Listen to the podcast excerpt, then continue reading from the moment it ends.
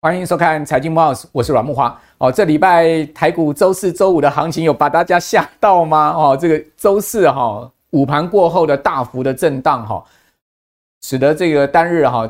集中交易场呢爆出四千将近四千七百亿的大量哈，这可是啊今年最大量，去年呢也没有单日量超过四千七百亿，那这么大量要直回推到二零二一年那一年哈，呃台股大好那一年才有这么大的单日量。另外贵买在周四呢也爆出了一千一百多亿的大量，同样是今年的最大量哈。去年我也看了一下贵买也没有一千一百亿的这个大量哈。呃，一样要回退到二零二一年哈，才有这么大的量，所以上市柜的量能哈是强强棍了哈。那当然，周五这个盘势在继续的震荡哈，所以我相信有很多人哈，这个手上的股票就有点抱不住，好，或者说呢，感觉说这礼拜的行情啊大幅波动，会不会是见头部的一个迹象呢？所以，我们今天请到高手来跟各位谈谈啊，这个盘势，同时告诉大家怎么样去在这么震荡的行情下面哈，用特殊的方法找到一些对的股票。好，那另外呢，我们可以看到这个礼拜哈，美股美债大涨哈，带动台股哈，直接指数攻回了一万七千两百点之上，好，一副似乎要去创新高的味道。那主要原因呢，就是我们昨天节目讲的这个通膨大幅降温的一个这个市场哈，乐观看待未来的一这个升息啊，包括利率高点的一个前景了哈。那问题是。真的情况有这么乐观吗？好，会不会短线上面因为 CPI 的数字而冲昏了头呢？我们今天提出一个数字给大家看哦。事实上，美国的通膨形势，我个人觉得没有这么乐观。但是呢，我们也不必悲观了哈，因为毕竟这个今年啊，全球股债市的一个上涨是事实哈。你可以看到美国六月哈，它的薪资是还是呈现增长，而且呢，各位可以看到这个柱状图已经翻正，代表呢，美国已经摆脱了所谓。这个呃薪资实质薪资负增长了这么长的一段时间，哦，也就是说呢，薪资的增长的幅度呢，已经超过通膨的这个呃幅度，好，所以才会产生所谓实质薪资正增长。那实质薪资正增长，其实讲实在，应该是一个正常情况了，负负成长是一个不正常的情况了。那现在正增长是不是代表未来的这个美国人更有底气消费了呢？好，会不会再带动这个服务价格往上升呢？好，这是市场。这个主要担心的一件事情啊，也是我个人讲说，美国的通膨形势啊，哈，恐怕也不要因为 CPI 这个数据出来哈，过度乐观了哈。毕竟哈，核心 CPI 虽然从五趴以上回降到五趴以下，但是呢，仍然高挂在四点八，四点八还是联准会两趴目标区的 double，还要再超过了哈。另外，我们再从这个就业市场数据来看哈，美国啊，六月 NFIB 小型信心指数创下七个月的新高。代表什么？代表这个呃企业的信心是相当强劲的哈。你可以看到这个 NAFB 呢的调查显示哈，百分之四十二的这个小企业主呢，好，他告诉你说这个职务空缺啊还是难以填补啊。越小的企业越难找到人呐，好，越是呢基层劳动力越缺，这是现在目前美国的现象哈。那甚至比五月呢，哦还要再恶化的一个情况哈，这还是高于在历史的一个高位上面，通膨居高，然后呢就业市场哈。还是一个相当紧迫的一个状况，尤其是基层劳动力相当紧迫的状况。哦，所以综合这两个数据啊，哈，我要跟各位报告，就是说，其实我们对通膨回降是乐观的了，哈，但是呢，也不要太过度乐观，说认为这个通膨就会一路哈，这个回降到年底，而且是这么顺利的达到联准会两趴的目标区。哦，那尤其是呢，这个所谓的积极的甜蜜期已经过了，哈，因为。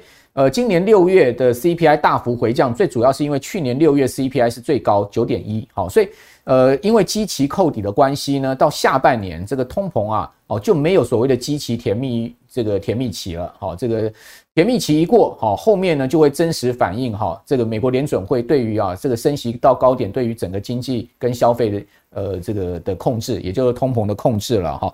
好，那今天呃一开始先跟各位报告这两个重要的讯息之后呢，我们要来回过头来看一下哈，上市贵公司六月的营收哈。其实呢是持续在小幅增加的，就是说在营收的部分，其实呢连续两个月站稳三兆，好，上市公司总营收站稳上是好状况，而且月比有小增，也是一个好状况。但是呢，你跟营收的高峰比，其实还是差很多哈。大家可以看到，这个六月的这个上市公司营收增三点七趴，创下历年同期第三高了，哦。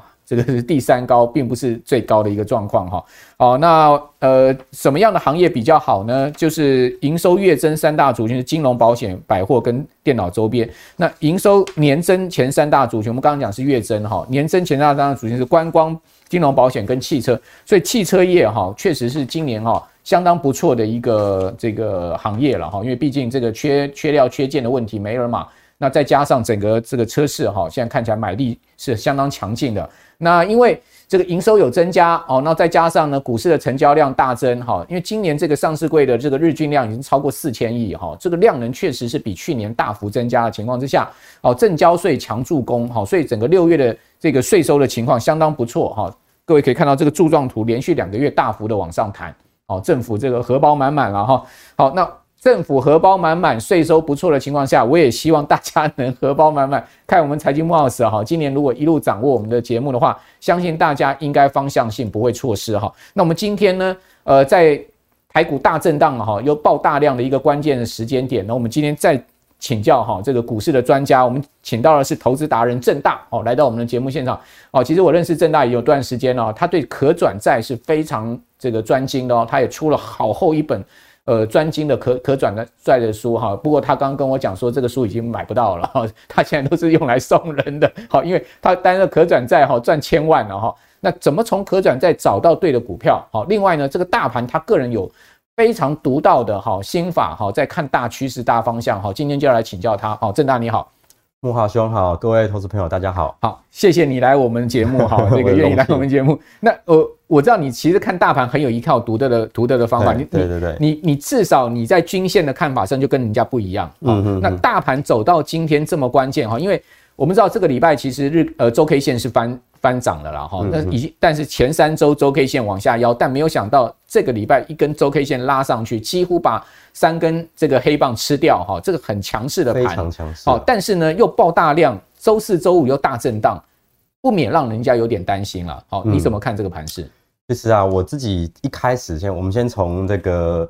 这个木华兄刚才特别提醒我要讲的这个神奇均线来开始看起，对，这个是你读到的，你要跟大家讲一下。我自己从二零一四、二零一五年呢就开始来研究，要如何用一个均线来让自己在中期上可以抱得比较安心。嗯嗯。那这条均线呢，我称为神奇均线，它是由八十七天的 MA，就是八十七天的移动平均线，跟两百八十四天的移动平均线所组成。哦。所以当八十七 MA 大于二八四 MA 的时候呢，我在我自己在看盘上，我就称为中期多头。嗯，那当这个这个相反的话呢，就称为中期空头。OK，好，所以我们可以从在这个图表上面可以看得到啊，大概在五月初啊，五月初的时候呢，整个大盘呢已经开始翻了一个中期多头，就是八七 MA。好，交叉二八四 MA，这下面这条，在这一条上面，这个蓝色线是二八四，好，蓝色线是二八四，好，这一条是这个八七 MA，哦，这个各位可以有空的话哦，觉得哎想测试看有多神奇，那，你自己把它套进去一下，对，那有些人可能问我说，那股票一般股票可不可以用？对，那我我是自己建议啦，你就用比较大的股票啊，例如你可能看台达电啊，好，台积电啊，大力光这类型比较大的股票。小型股很容易被价格给左右，比较难看出它真正的趋向。嗯嗯，但看大盘是很神奇，就对了，真的蛮好用的。嗯，就像是我自己在我这社团哦，也蛮常在呃写一些我自己的看法。我那时候在五月初的时候呢，我就在讲说，这里千万不能放空，而且千万千万。哦，除非你常常扶奶奶过马路，为什么呢？因为呢，这里我在教各位另外一个 技术分析会用到的一个值，叫做扣底值。对，哦，我们一般我会使用八十七 MA 的扣底值，那这是什么意思呢？代表说在这一天我们会往。就是在这一天的话，往前八十七天的一个移动平均线，好，就叫做这个地方就叫扣底。现在目前是扣在这个地方。对，现在扣到这个地方。各位有没有看到这个价格？看到五月十五号的急升坡了，对不对？哦，各位有没有看到这边的价格？嗯，哦，这边的价格是一路往上的，对不对？没错。就代表说呢，未来八十七 MA 在这个地方斜率是会变陡的。那我们在均线，这个这个不是，这个是你你你当时五月那时候的，对，五月初截出来的图。解解释一下，这个是那时候五月那时候五月初的，你跟大家讲绝对不能放空。对，原因是在于说扣底要往上扣底了，代表八十七 MA 斜率要变开始很陡喽。那我们常在讲，扣到一月那个急坡急升，真的扣到一月这个急升坡。对，所以我们常在讲这个均线斜率，嗯，代表多空力道的强度。那你知道未来？斜率的这个大小越来越大了，嗯，那代表说支撑力道的强度也越来越强，多头强度也越强。欸蛮神奇的，你看到它在这个地方，呃，出现了这个交叉，哦，等于说八七八七突破二四二二八四，后面就五月十五号就大喷一段啊。对，就是代表说已经正式的大盘开始由空转多的一个循环。嗯嗯。好，那现在呢？现在来到这样这个地方了。好，这是现在的图。现在已经就是从五月初过后就一路的走出去了嘛。对对对。那现在其实大家都很纳闷，好像台面上主流这么多，好像就是随时随地哈。这个就要来冲万八的感觉，嗯哼。但是我自己怎么看呢？其实我有两点哈。第一个呢是，呃，各位可以把线型拉远一点，可以看到一万七千二这个地方，对，刚好对应的左边，大概在去年哦，去年这个年上半年的时候，刚好是一个很大型的一个肩膀或者是头的一个呃地方。哦，代表说这些。价格的密集成交区，嗯，有非常多的这个呃人都套牢在那个地方。那个正好是国安基金进场那段嘛，好，一直从七月国安基金进场涨到八月十五号嘛，去年的时候。应该应该是，对，我也我也忘记了。对，国安基金离我太远了。我记得我记得七月十二 号国安基金喊进场，然后一路一路涨涨回到。我只知道看到国安基金要跟他一起买就对，对对对。然后我忘记详细数字是什么，因为我都做股票比较多。是是。对，那。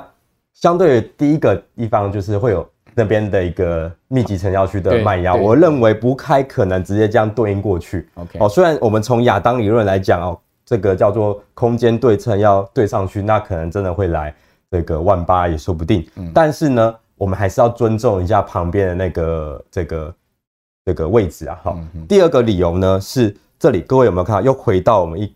在刚刚图表上面讲的八十七 MA 的扣底值，嗯，八十七 MA 扣底值现在在这个区间，各位认为这个区间是盘整还是急涨？盘整，是盘整的一个情况。对啊，代表说八十七 MA 它就不能扮演着一个助攻的一个角色，它等于说，呃，虽然哦有可能跌回到八十七 MA，它支撑力道非常强，可能会有一个支撑的一个角度，但是各位不要忘了，目前离八十七 MA 乖离是不是很大？哎、欸，是很大的，所以我们常常讲多头有人做多也毕业，嗯、空头也有人做空也毕业，所以我们一定要无时无刻让自己保有一定的弹性，嗯、这样才不会一个洗刷哈就不小心离开市场了。了解，对，所以我自己是认为这两个月的时间，你少说我们等到九月中过后，好，等联准会的利率确定了，说哦，它前两个月啊，各位知道那时候大家都在说。他可能不升息，就这两个一直在说要升息，对，那现在又说好像又不升，对，所以我们等两这个两个月尘埃落定之后，出现了利率的转折的时候呢，我们再来迎接啊我们后面的那一段可能会比较舒服一些。好，好，这个呃正大从这个八七 MA 二二八四 MA 看到这样的一个方向哈，提供大家参考。也就是说呢，呃，他个人比较倾向在这个地方可能会形成是一个区间行情了，对不对？对，因为毕竟这个 MA 呃。过未来两个月扣底值是在盘整区嘛，哈，所以呢基本上没有一个助长的力道。好，第二个呢就是还是要尊重一下去年哈这个呃等于说七八九月那时候一个高档区的一个套牢的一个情况，对不对？好，所以你要去挑挑战。你要去挑战这个，呃，等于说这个上档反压也也也来到一万七了嘛？上档反压一万八这个地方，其实确确实在结构面上面是要去注意。我知道，其实你也你也蛮呃重视这个亚当理论的，对不对？其实你你刚刚讲的这个东西，除了 MA 以外，还有你在亚当理论上的研究，对不对？因为刚木华兄在问我这两个，就是例如上我们从看长天期的均线，以及亚当理论，哈，或是葛兰碧。它都比较适合说做所谓的波段的角度来去思考，哦，因为亚当理论它的精髓就是强者恒强啊，弱者恒弱。那过去会怎么走，未来就会怎么来。所以过去呢，它有这段的涨幅，N 型的涨幅，未来它就会对应过去的 N 型涨幅的对应的上涨。那这个就是亚当理论它的一个精神啊。那为什么我会一直强调使用呢？因为这样的话才可以让你知道说。哦，我潜在的空间有多少？哦，那我如果相信未来是持续多头的，那我就信奉亚当，亚当所告诉我的那空间的对称，哦，或者是时间的对称，在我们在做波段上面的话，会比较不容易被洗来洗去。我们比较能在一开始，例如亚当说的突破、跳空、趋势改变的时候呢，我们在当下，我们就可以知道哦，它等幅对称应该会到多少？嗯，只是做一个心理上的预期，才不会让你常常啊卖在起涨点，嗯，或者是说你刚好这个停损啊，你没有做好这样的情况。好，所以亚当理论它就很，大家如果有兴趣的话，可以去研究一下，它蛮重视这个时间空间的一个这个对称的一个。一本书我可以再补充一下，因为各位在看到那个亚当理论，你会说哦，我都没学到东西。对，但是因为亚当理论在台面上、书本上都在教你心态，是教你啊如何啊可以变得让自己变更好，就是在灌各位心灵鸡汤了。好，但是。有哪一本书是把亚当理论精髓发挥到最细，就是应该说操作面上，怎么去应用呢？嗯、这本书叫做对称理论。OK，哦，你们可以去看，但应该也绝版了。但是你们去图书馆应该看得到。好，对，一本绝版的书。今今天正大就来告诉我们绝版的书，就对，包括他自己的书。图书馆找得到，但是不一定买得到。叫对称理论。好，一本橘红色的书。OK，好，那这个一开始先把。这个呃，正大的一个理论基础哈，包括他怎么用理论基础看大盘哦，我告诉大家，事实上这个政大还有很多的这个独门心法哈，比如说选股哈，那这个选可转债对不对？对。那当然可转债这个比较冷门了哈，大家想说，那我去学可转债干什么？好，事实上正大其实呢靠可转债赚了很多钱哈。那问问题就是说可转债，因为它比较艰深了哈，一般人不愿意去这个在上面花太多时间，反而就变成是少数特殊达人或者是特殊呃这个在这个呃可转债上有研究的人呢，他们专门在这上面捞金的一个地方了哈。这边就要请教你，就是说可转债到底是什么？好，我们先来介绍一下可转债，但我们的重点是怎么样经过可转债去选到好的股票，对对不对？各位觉得说，哎、欸，我学一个可转债，好像就学一个新工具，好像与我无关，没错。但其实这是一个。天大的一个笑话啦，因为代表说这个就是一种无知的情情形啊。因为我们当我们在学一个工具的时候，不是要透过它赚钱，而是在这个工具，它有时候往往告告诉我们一些背后的故事。对，因为会谁会用这个工具？基本上，呃，持有可转贷的人呢，大概八成以上。都是特定人，嗯，哦，那特定人的话，我们可以从可转债的一些资讯、它的条件以及它价格的反应，可以告诉我们说，股价在这个地方，哦，这个是呃特定人是非常看好，还是诶它其实是保守的。哦，当它开始大量转换的时候，你就要担心，诶可转债开始大量转换成股票的话，你就要担心说，股票这个基期是不是相对比较高？就等于说它。可转债这个相对它转换有很大利润的时候，对，所以这个是一个新的蓝海，代表说，当各位都还不知道这样的一个工具的时候，你可以先了解这个工具。透过它里面的一些教操作的一些条件，或者它的资讯来操作股票会非常的顺利。那我们介绍一下可转债。可转债呢，基本上它全名叫做可转换公司债，它是同时拥有股票跟债券的这个性质。对，通常我们买一张可转债大概是一百一十元左右。嗯，那一百一十元你买这个十一万块，大概是买什么呢？第一个你是买一个 bond。就是一个债券，一百块钱的债券。对，那这一百块的债券，当公司不倒的情况下，它的保本就是一百元。嗯，好，但如果它是有担保的可转债的话，银行会直接承担保，所以你也不用管担心公司会不会倒。是。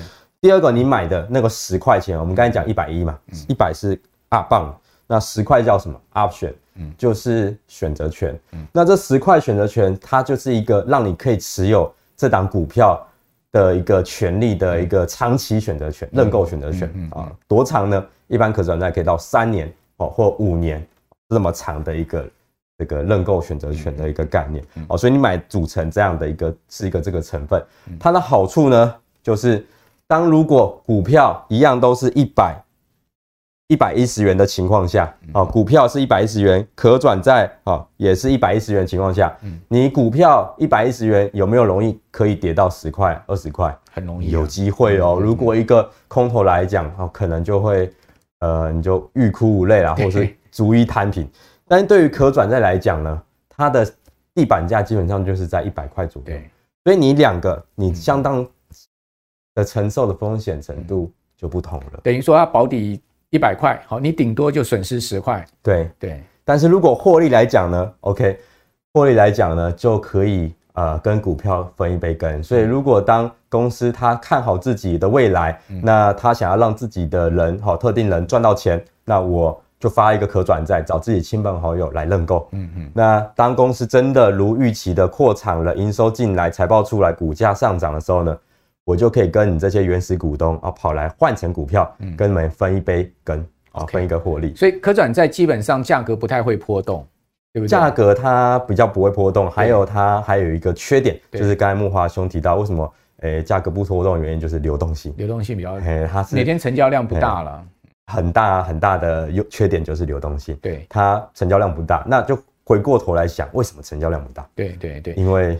这个特定特定人持有嘛，特定人们锁住了嘛，啊、他们都拿怎么可能拿出来卖？因为利多都还没有发酵。好，比如以一个实际例子讲嘛，哈，就是说他可能可转债的时候发的时候，他的那个公司的股价是五十块，对不对？对。假如说他后来公司的股价涨到了这个两百块，啊，从五十块涨到两百块，哇，那他你你你在五十块的时候发一张可转债，呃，你同样的可以在这个两百块的时候去做转换，对，哇。那你是不是中间赚大一个价差？如果假设发行价是一百元好了，对，你五十元为转换价，对，那像木华兄讲了两百块，你知道可转债会涨到多少吗？对，就是两百除以五十元，对，四就等于会涨到四百块，对，很恐怖啊，对，一百块的东西变四百块，而且一百块买进是没有任何风险的，对，那你赚到了三百块钱的价差，对，但对于股票来讲，五十块会不会跌到二十块、十块也是有机会的，对。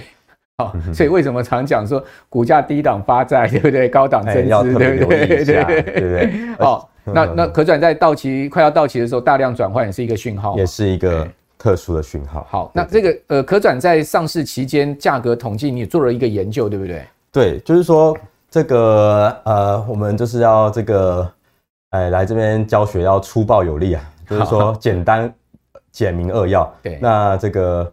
我们就说，哎、欸，那如何买进呢？呃，就是这个问题呢，其实好多人问我，嗯，如何一句话讲，你告诉我可转债该怎要买什么样的可转债？那我就这边简洁扼要，因为我最近在帮我姐姐创立一个小资账户，那这个小资账户呢，他就很懒人嘛，那他就说，到底要怎么买？你教我，你不要讲跟我讲一大堆理论，我就说你就抓住三点，OK。第一点呢，就是你的价格，嗯，你一定不能买高，因为你买高就代表你的风险就大了嘛。对。那第二个呢，啊，是你要做主流，嗯，例如可能现在主流是什么，你去看有没有那个主流上面便宜的 CB，好。第三个你要 CB 就可转债，对，你不要持有太多，你就买个一两张、两三张，嗯，哦，就当是一个加薪的一个角色。开多你也买不到，多的话你这个买的话，你还会担心卖不掉的问题，对不对？流动性。那最后。就是买少，然后呢要持有久。嗯嗯，因为我有做过一个统计啊，各位可以看一下这个统计。分散买，买少持有久。这个统计呢，我有在请这个中原大学的这个研究生再重新再做一个统计。那那个报告我就不给各位看，但是这个现象是更明确的。对，也就是说，各位这样看不到这些数字的金价格是会更高的。嗯，那我举啊，那时候我从二零一六年到二零二一年做的一个统计，台面上大概三百。多档的 CB，嗯，那我统计什么？上市以来的最高价，对，就是它上市以后，它曾经的出现的最高价，平均值是一五二，中位数一三二，第三次次温分位数是一六六，什么意思呢？你 PR，如果你选到了这个 CB，你觉得你认为你眼光非常准，嗯，它可以成为 PR 七十五以上的，就是前面四分之一的人的话，它最高价有一六六，嗯，那如果你说，那我们就 balance，大家一起这样，一起烂，一起好这样。大概也有一五二，嗯，站在中间的呢也有一三二，什么意思呢？如果你买一档可转债，如果低于一百二以下的话呢，你相对起来你的风险大概二十块，嗯，但是你可以，呃，从统计上面来观察，如果你真的那么会挑，被你挑到前面，呃，四分之一的人的话，你大概有一六六的这个可能性，就涨到一六六的可能性。对，这是先从统计的数据。那假设一百买的话，就可以赚五十几块了嘛？诶。统计是这样讲啦，但是会卖一百块钱的可转债，也有他一百块钱的理由，对，就是可怜之人必有可恨之处。了解，就是他卖那么便宜，一定是大家连特例人都不要嘛？为什么会卖一百块？对对，不然的话要至少在一百一嘛，至少卖个一百一、一百二嘛，对不对？好，那另外呢，就是拆解日的收盘价，因为我们一般像我这这个之前做这个 CB 哦，可以赚到这个不少钱的原因，是因为我那个时候进入市场。我是使用 CBS，嗯，好，是一个你不用出一百块钱，然后你只要出个这个一百块以上的这个金额啊，就可以操作的一种工具。那那个就会有一个拆解日，只有那一天才可以把你的可转债拆解成 CBS。那那天拆解日的价格一一零，就代表说你基本上你可以买到的可转债，你做 CBS 的话，你大概都是买一百一十几左右。嗯嗯，好，这大概是这个意思。那提前下市最后收盘价呢？你看有没有看到非常高？嗯，那提前下市大概占了整体的成交，呃，整体的可转债十五 percent。嗯，提前下市代表什么意思？代表说可转债已经都快转光了。嗯，第二个呢是价格已经高于呃转换价的三成，那代表说可转债已经是要准备下市了。啊，这个特定人都下车了，那就皆大欢喜的情况哦，你就有这么大的一个金额啊，给各位做一个参考。好，那另外呢，就是说，那刚才简简单讲了，就是那个粗暴的条件，就是用价格来判断的话，我这边做了一个可转债的一个生命周期啊。OK，好，也就是说，呃，我这个标标语叫轻。心中无股价，只有可转价，这是什么意思呢？因为可转债为什么可以用这个方式来做统计来应用？因为可转债就是从一百块钱到无限大这样子，不会像股价会有一些有二三十块的股价，有上千块股价，那个没办法做统计的。嗯嗯。但可转债可以，所以我们做了一个生命周期呢，你可以看到可转债呢，基本上我把一百一以前叫做幼儿期，嗯，也就是懵懂无知小时候的样子，哦。一百三到一百一之间叫做青年期，也就是最有活力的时候，成长最快的时候。一百三以上叫壮年期，啊，也就是说最有贡献的时候，就是对国家最有贡献的时候。一百五以后叫老年期，就是准备怎样？准备要下市了哈，准备要结束它这个可转债的生涯。所以，照你这个生命期来讲的话，可转债最好是买在一百一到一百三之间嘛。对，最好买在一百三以前。你去追一百五、一百六、一百七，你就要担心。对，大多数可转债，我们回到这边来讲，对，很多呢都可转债在一百五以上，哦，一百三十几以上，很多特定人呢就开始在转换他的可转债成股票了。对对对。所以我们用这个。价格来做一个衡量的话，我们可以区分成三个阶段。第一个阶段呢，叫做背后有故事的时候，它会低档发债，然后大户知道一些秘密，那可能你还不知道，新闻也不知道的时候，你就可以去追踪一下有发行可转债的标的。好，在一百到一百二之前，好，你这个地方你可以做好功课之后，你再考看看要不要去买进。那第二个阶段叫做一百二到一百五，这个地方呢，其实是利多想象的时候，这时候你会看到这个股票呀。有开始有发力多，有法说会，好，有很多接受新闻的这个采访等等。最后呢，一百五以上就会开始大量密集转换龙券，你会看到龙券暴增，嗯，哦，所以有些人在问一些热门的一些股票，它刚好发 CB 的，你会说哦，这个叫嘎空行情，但不见得，因为它那个龙券有可能是为了锁这个可转债的这个价差，OK，哦，所以不代表它个股齐上去放空也可能。对对对对，好，很多管道去锁利就对了。对，好，那公司到底干嘛要发可转债呢？当然就是圈钱嘛。公司发可转债呢，如果我们以教科书的名义呢，基本上它就是它为了要这个不要提早做股本膨胀嘛。嗯。因为如果先现金增资的话，我会先稀释股本。对。那如果用这个可转债的话呢，我可以延后稀释股本的这个情况。第二个呢，我可以不用缴呃，像借款的话要利息。嗯。可转债台湾的可转债几乎是零利率的，好，所以不需要缴任何的利息。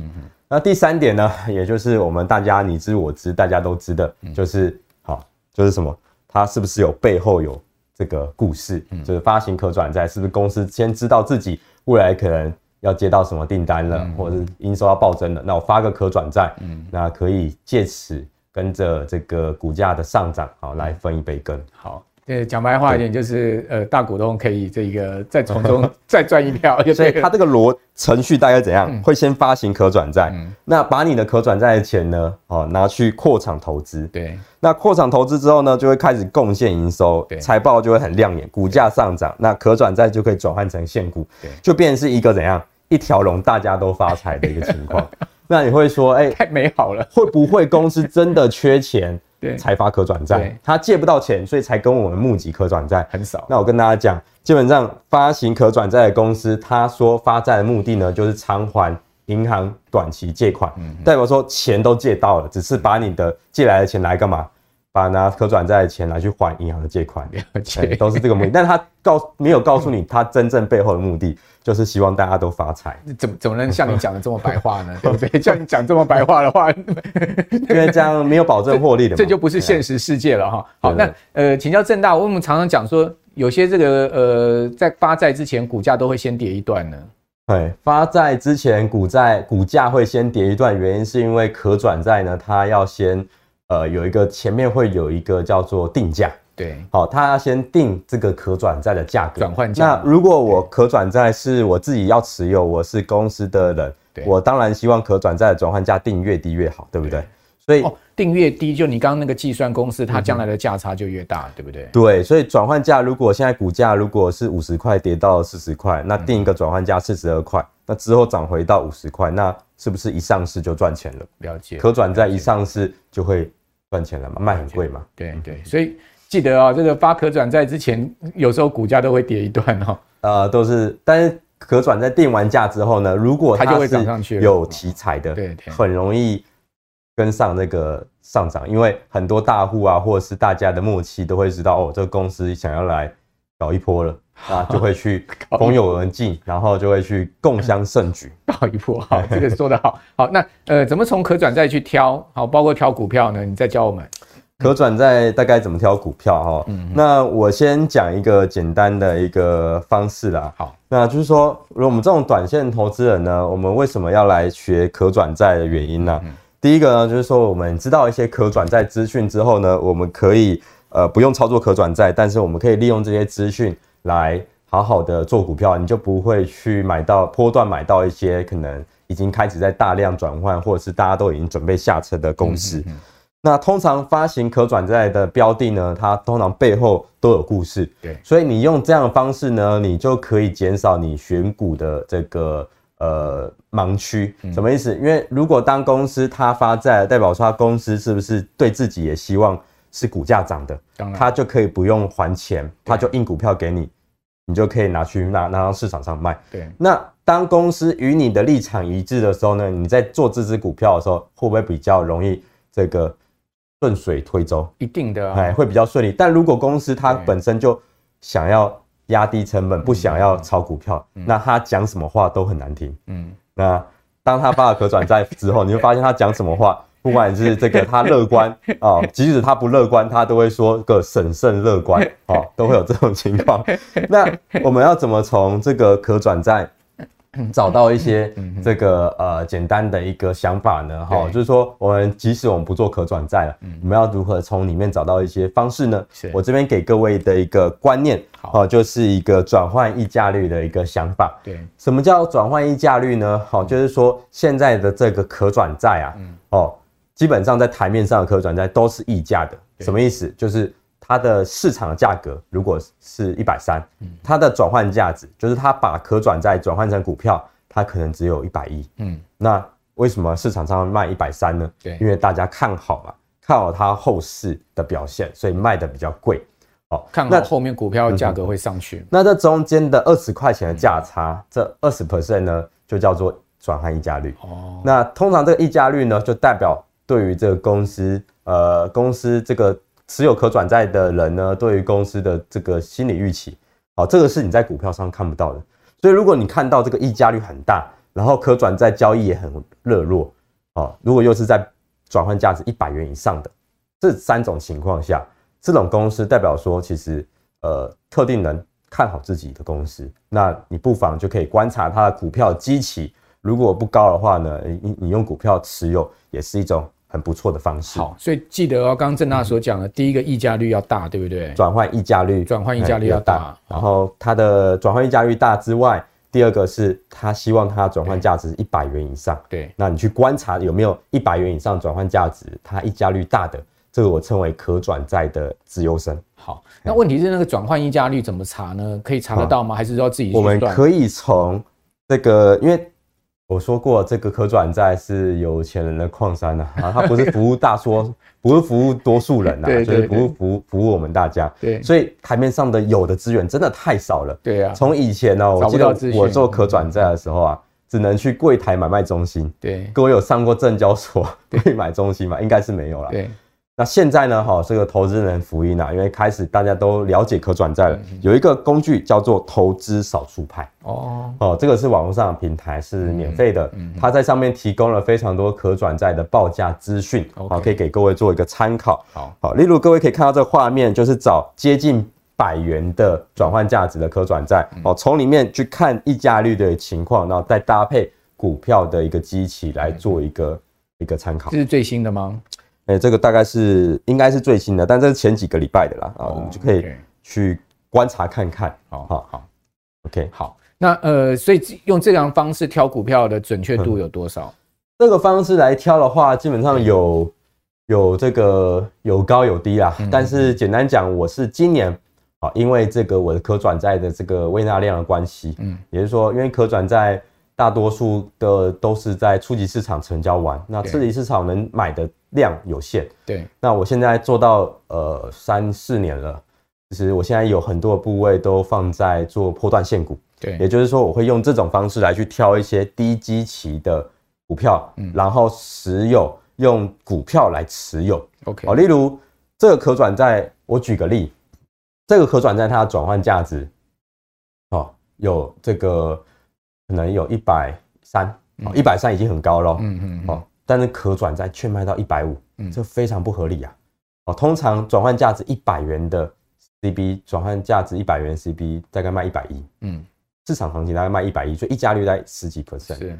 所以你一百三以上基本上是还会折价，不会有溢价率。但有没有那种一百三转换价值一百三以上，哎、欸，大幅度溢价的？嗯，这种公司我就会愿意用股票来持有，但应该比较少，对不对？相对比较，但那些都会是未来的标股。OK，而且成功的概率不低。嗯，那加上我要讲的是说，我觉得还是要挑这个低基期。嗯，也就是说，当如果这个股票例如几十块钱的。我有做过一个低价股的研究啦，就是说低价股你这个风暴比特别好，对，因为你二三十块的股票你很难跌到十块以下，但是二三十块的股票好多翻倍啊，嗯，尤其是发可转债的公司，特别会着重去锁定低价股的发行的公司，因为那些公司都是一些垃圾公司，垃圾公司的意思就代表说你们可能也没听过，对，但是它会突然的。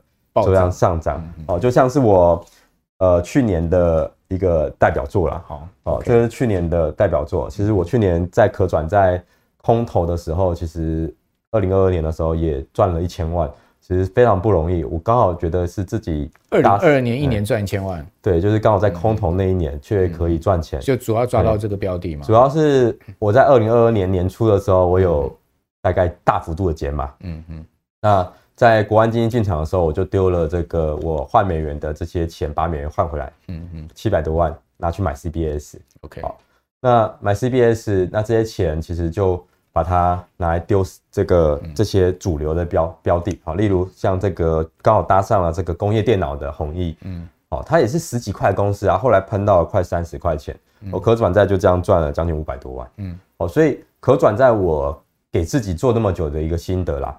就是说，你不要单一压某一档，例如你五十万，不要全部都压五十万进去这一档，对，啊，你就分散，分散。啊，因为你只要一档压对，你那个风暴比特别的好，可能就是啊，那个八冠今年也涨很多啊，哦，八冠刚好去年搭上了这个军工股，对啊，对啊，哦，所以刚好搭上军工股的这个主流题材啦，那就刚好也是赚了一些钱，嗯，这样子，好，这两档你就赚一千万了。对，但是后所以后面还是也有亏的。后面你就知道，其实做得很惨啊。就是说我蛮相信八二法则这件事情，就是说通常八成的获利就局局限在那个两只股票身上。那后面呢，就是赚的拿去赔抵那些怎样赔的，因为不可能每只射每个标的都被你射中嘛，一定会赔嘛。那最重要的就是你要做好资金控管。不过你这样 total 下来是赚钱嘛，对不对？total 下来，这个是从二零一九年中。到二零二二年的十二月二十二号统计的一个情况了，对，所以 total 起来基本上你可以看到，如果你做好风险控管的话，你风险控制，好获利呢，基本上你可以让它奔跑的话，其实这个风暴比是非常可观的。也就是说，使用可转债来 CBS 或 CB 来操作的话，呃。比较呃，这个拉长来讲，应该是赚钱的概率是高的。好，你你有那个万旭的例子要举给我们听，对不对？好，我举我举个案例啊，哈，就是说，呃，我这两个也是举个例哈，就是不是一个买卖建议啊，只是给各位看一下，转换价值在一百元以左右的 CB 却卖很贵，那有没有这些案例呢？其实有的，像。像例如万旭哈，万旭就是一个二十块钱的股票，对，好，那这么低的基期，那其实它可转债呢，持续呢大概在一百一十七块钱、一百一十五块钱，哎，他们都有人要愿意去买进。嗯、那那时候的转换价值呢，大概是在一百元左右。嗯、也就是说，当持有这个万旭的人呢，他们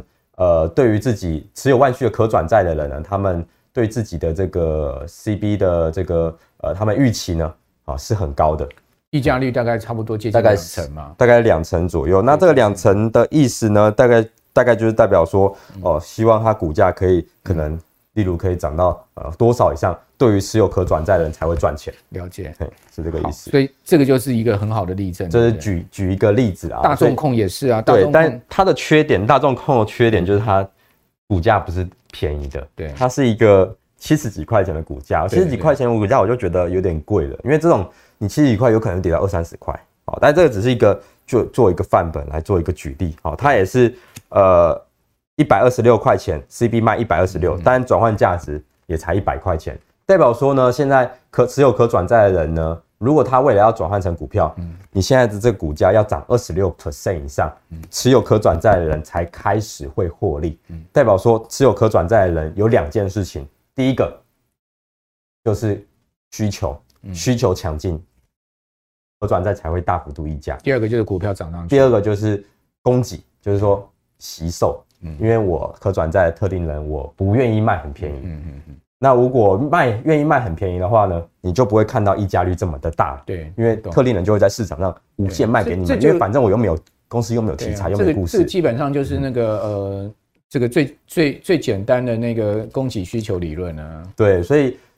用这个方式呢，其实就可以了解说你的可转债特定人的想法，到底是呃看多自己，还是没有这么看好自己。所以从贵不贵、便不便宜，就可以看出一些端倪。好，我讲的不是价格的便宜，是以转换溢价率的方式来去思考。好，我想今天大家学到很多哦。这个刚才正大就是无私的 告诉大家哈，第一个这个转换溢价率是这个很重要 一个观察指标，另外呢就是它的这个转换价格。好，也是一个我们在观察的指标。好，那这个接接呃，接下来我们就是统合这样子的一些你个人观察的心得哈。呃，停利停损要怎么做呢？其实可转债啊，停损来讲呢，其实我有两个点啊。第一个就是说，当你如果你对于未来的这个预期，就是你当初进场做好功课，你的预期可能 maybe 就是你认为 Q 三财报会很好，嗯，结果 Q 三财报却不如你预期的时候呢，我觉得你就要出场。就是你与自己当初的规划有落差的时候呢，就要出出场。嗯，第二个呢，其实我们最强调的是整个大环境。嗯，啊，因为我现在在做可转债，就像是一艘航空母舰一样，我们没办法这个很容易的见风转舵。我们一定要先清楚未来大环境是好还是坏。就大盘的方向。对，如果二零二二年年初的时候呢，整个升息的循环开始，你知道大环境是没这么乐观的，你就要减少你的部位。这个就无论基本面了，但是通常持有可转债的人呢，不会永远的 always 说我有部位跟没部位这两个选择，只有去调整，保有弹性这两个选择。什么意思呢？就是说，例如我现在认为哦，现在市场上可能过热了，随时可能要有一个修正，对，我就减少我波段的部位，嗯，就例如可能从原本的六成水位降到四成、三成，好，那或者是去年初你认为诶升息循环会很严重，那你就从原本的水位从五六成减少到两三成，你不可能 always 没有在市场上，为什么？因为有很多的可转债是你当下你没有买，它后面就没人要卖了，嗯，所以你必须被迫持有这个可转债，因为你知道这公司未来可能两年后它扩产过后营收会进来，你要吃的是它扩产营收进来，然后股价上涨的那一段，但是你怎么可以预期说两年后？你还能买得到这些可转债？可能每天成交都是零，对不对？对，所以这就是我讲的，我们就要把自己当成是一个呃，真的是在做投资，而不是在短线做这个价差而已。那你怎么知道可转债发债的讯息？你都是在哪里查询呢？可转债发债讯息呢？通常啊，可转债它会有一些这个呃公告。对，好，那如果我们一般只能从这个股市观测站第一个。第二个呢，就是说，如果你去开这个可转债选择权的话，呃，他会帮你整理一些要准备发行的一些公司，会弄一个 Excel 表给你。这第二种方式。你是说营业员吗？呃，不是，就是去开 CBS 的账户。哦哦，开 CBS 的账户。CB 只有你一般做 CB 的话，你在股票市场就可以，你就可以直接做。那如果你要做这个有杠杆性的工具的话，你要另外再开一个 CBS 的账户。就是要去证券商开个 CBS，也要去证券商另外开一个账户。那他跟营业员打个电话，对，他就会给你这个报表。那报表他会告诉你，哎，哪些要准备要发债了，哪些要开始定价了，然后大概都会跟你讲。好。那如果你在股市观测站，你这些资源都没有，你只能在股市观测站，你会看到两个资讯。第一个，你会先看到，公司拟发行哦无担保可转换公司债，计一亿元。第一个你会看到这董事会拟，就是说董事会会捐决议，说我要发债了。第二个呢，你就会看到，哎，金管会这个已经同意了，它可以发债了。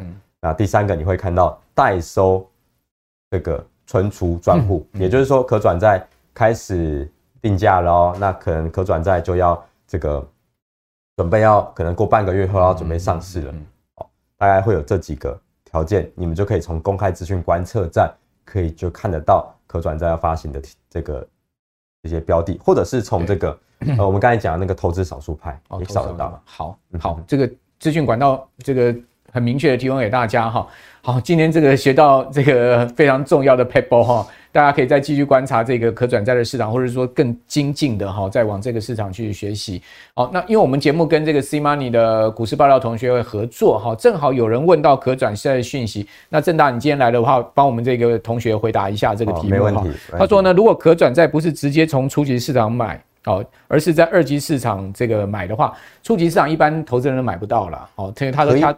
现在可以买得到。从去从二零二一年的年中过后，有一个制度，嗯，叫做竞价拍卖。对，可以投资人可以开始参与这个可转债市场了。OK，它不见得都是掐特定人的，就对了。对，但是对各位来讲，也是听到竞价拍卖又是什么东西啊？但好，还是可以。大部分也还是在二级市场买，对不对？好，那那价格已经被炒过了，该怎么样判断后续的价值，还可以不可以投资？好，这个问题请教你。其实。他的问题大概就是说，可转债啊，我在初级市场买不到一百块，或是买不到竞价拍卖的可能一百一十元的这个价格，一上市就涨到一百二了，我到底到底要干嘛？对，我到底要要不要投资？对，那其实啊，我就回到我们一开始讲到的可转债资优生这件事情啊，贵有它的道理啊，便宜呢不一定不见得有好货。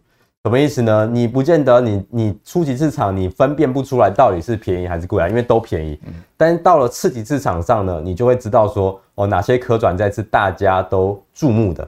你去关注那些大家注目的公司，你就可以找到减少一些呃不必要的这些啊，例如可转债，可能你上市的时候，大家在初级市场的时候是买一百一哦，竞价拍卖，就一上市的时候，哎，卖你一百元。你觉得这个有没有事？嗯，很有事啊。什么有事呢？哎、欸，这些聪明人啊，特定人啊，哎、欸，对，他认一百一呢，哎、欸，结果现在卖你一百元哦，打九折哦，不错，便宜买下去。但是往往我们都不知道这个 便宜不见得有好货这件事情，一一套套三年就对了，有可能。但是虽然你会说哦，我买一百块钱也没赔，没赔啊，对，对不对？哦，我买九十五块也没赔啊，还可以赚价差呢。对，但是要想啊，其实。有时候啊，为了要去赚那个价差，后面不知道会承担多少的风险，是我们一开始买进的时候没有去评估到的。对，因为有些是无担保的嘛，对不对？对，有些可转债也有后面也出现一些财务危机，尤其在那些上市之后九十几块那些公司。好，呃，郑大今天也回答了这个同学的问题啊，提供给你参考。好，今天非常谢谢正大来到我们节目啊，把这个可转债的秘密说了不少。我相信后面还有很多的值得我们学习的机会跟空间了哈。呃，谢谢正大，谢谢我们观众朋友的收看啊，请大家呢，呃，帮我们财经木 house 多多推广哈，同时呢，记得六日早上哈九点钟准时收看我们的节目哦，然后呢，把我们节目介绍给您更多的好朋友。我是阮木华，好，那这个正大今天来，下次再邀请正大哈帮。大家持续 follow 这个可转债的市场。如果您喜欢这个市场，我觉得这个市场真的就像他讲的是有钱人的金矿了哈。好，那我们今天节目就到这个地方喽，我们就下次见喽，拜拜。面对通膨物价的大幅上涨，投资创造额外收入已是现代人必学的人生课题。这堂半世纪台股不败全攻略将带给您最完整的技术指标课程。大家好，我很荣幸与轻松投资学院合作募资我的课程。本课程叫做《半世纪台股不败全攻略》，将是我累积半世纪的统计所归纳出最具系统性的综合指标课程。半世纪台股不败全攻略，教你十二种图表形态理论，让你快速理解，一眼看出个股优劣。二十五种技术指标全收录，所有指标都将助你提高投资胜率。正确的分析方法加上正确的投资策略，帮你获利极大化。我是杜金龙，台股实战半世纪的我，将用最轻松简单的教学方式，教你把各种图表指标理论。从文言文翻译成白话文，从入门到进阶，杜金龙老师半世纪台股不败全攻略，教你正确研判买卖时机，掌握股市趋势。欢迎你来轻松投资学院与我一起共学。